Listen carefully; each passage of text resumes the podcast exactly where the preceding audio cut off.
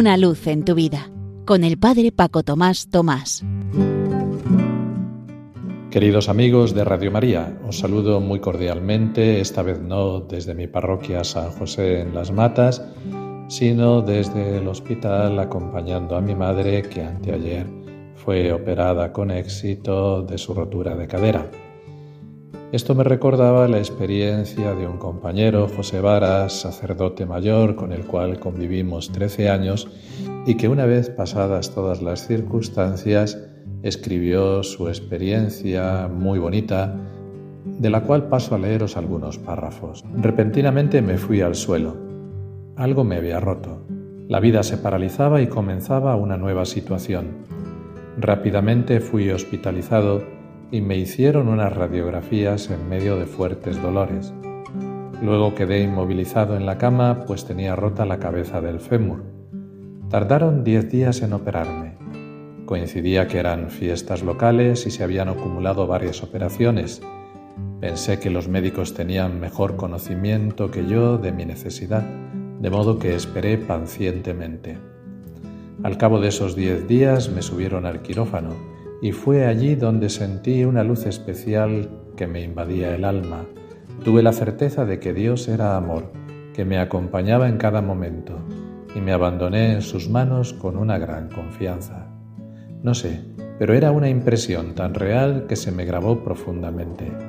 Bajo la tela verde que me impedía ver la operación para que no me impresionara, pues estaba anestesiado solo de cintura para abajo, Pensé que todo lo que hicieran conmigo sería para mi bien. Dios era el que movía los hilos de todo aquello y velaba y preparaba todo para sanarme. Pensé que Dios andaba cerca, tan cerca que los ojos de los médicos eran sus ojos de padre, las manos del cirujano sus manos amorosas, el anestesista, las enfermeras, todos eran agentes de su amor y me sentí bien, tranquilo, sin preocupaciones. En otras palabras, Dios se hizo médico, enfermera, auxiliar de clínica y me cuidaba con las manos y los ojos de todos ellos.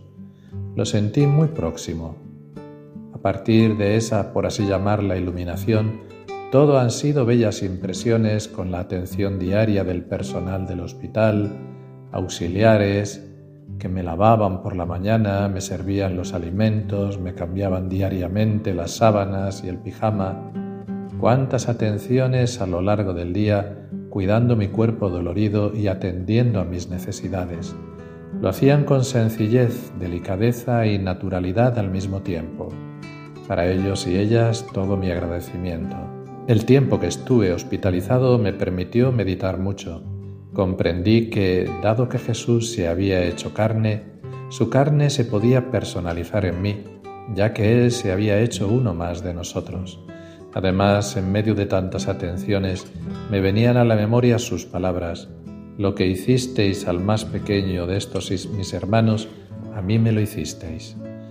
Acababa así este amigo sacerdote José, que en paz descanse, esta experiencia suya sobre la operación. En este tiempo de Adviento en el cual el Verbo se quiere hacer carne también en nosotros si vivimos su palabra, igual que la Virgen María, y quiere nacer en medio de nosotros también si estamos unidos en su nombre, esta experiencia nos puede ayudar a vivir, como decíamos con la palabra de vida del mes, con alegría siempre, orando constantemente y en todo dando gracias. Que tengamos así un buen final de Adviento y dentro de unos días una muy feliz Navidad. Que este ratito que hemos pasado juntos sirva para lo que tiene que ser todo, para gloria y alabanza de Dios.